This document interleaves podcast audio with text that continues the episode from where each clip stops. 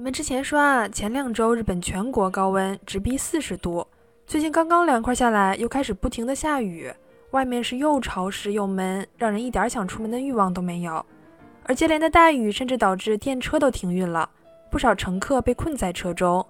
那铁路公司总得想办法解决呀，就给列车上的乘客发了罐装面包，就是平时储存的救灾食物。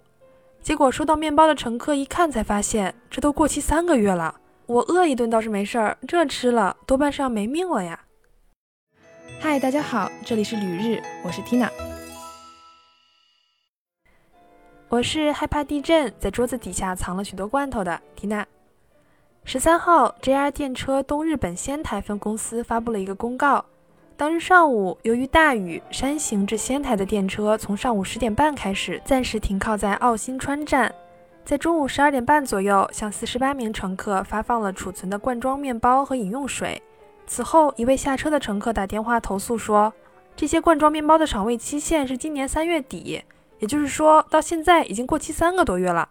电车公司连忙发布公告表示道歉，称目前尚未证实对健康有损害，但是呼吁吃了面包的乘客尽快与他们联系。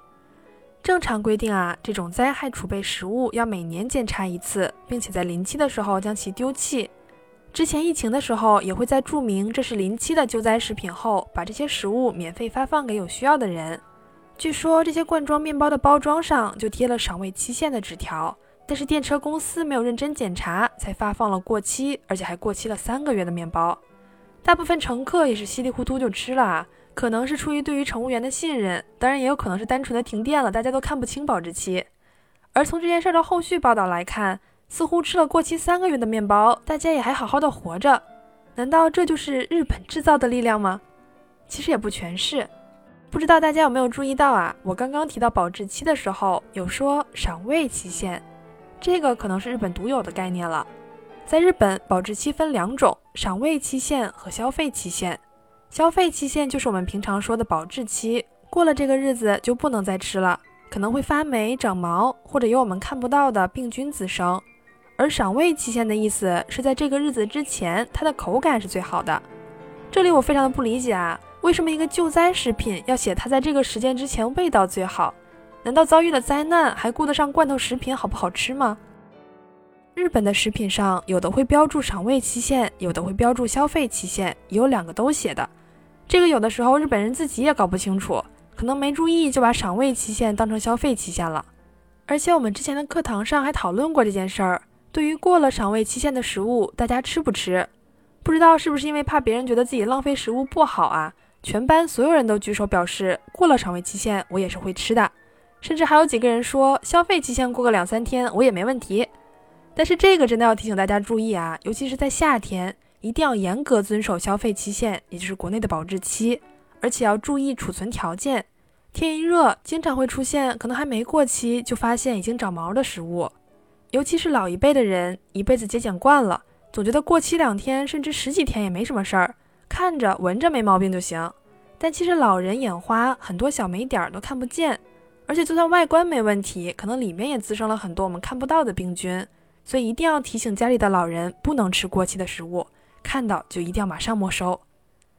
然后咱们说回来啊，如果日本人都不看赏味期限，为什么商家还要标注呢？既然还会这么写，就说明还是有人看的。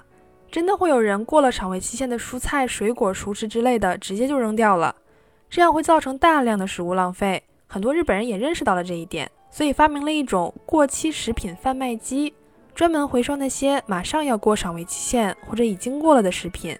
判断它的消费期限，然后放在贩卖机里出售，有点类似于共享食物的概念了。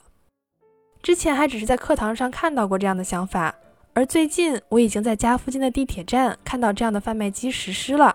虽然目前为止除了我以外，我还没有看过其他人在这个贩卖机前停下过脚步，但这总归是减少食物浪费的第一步。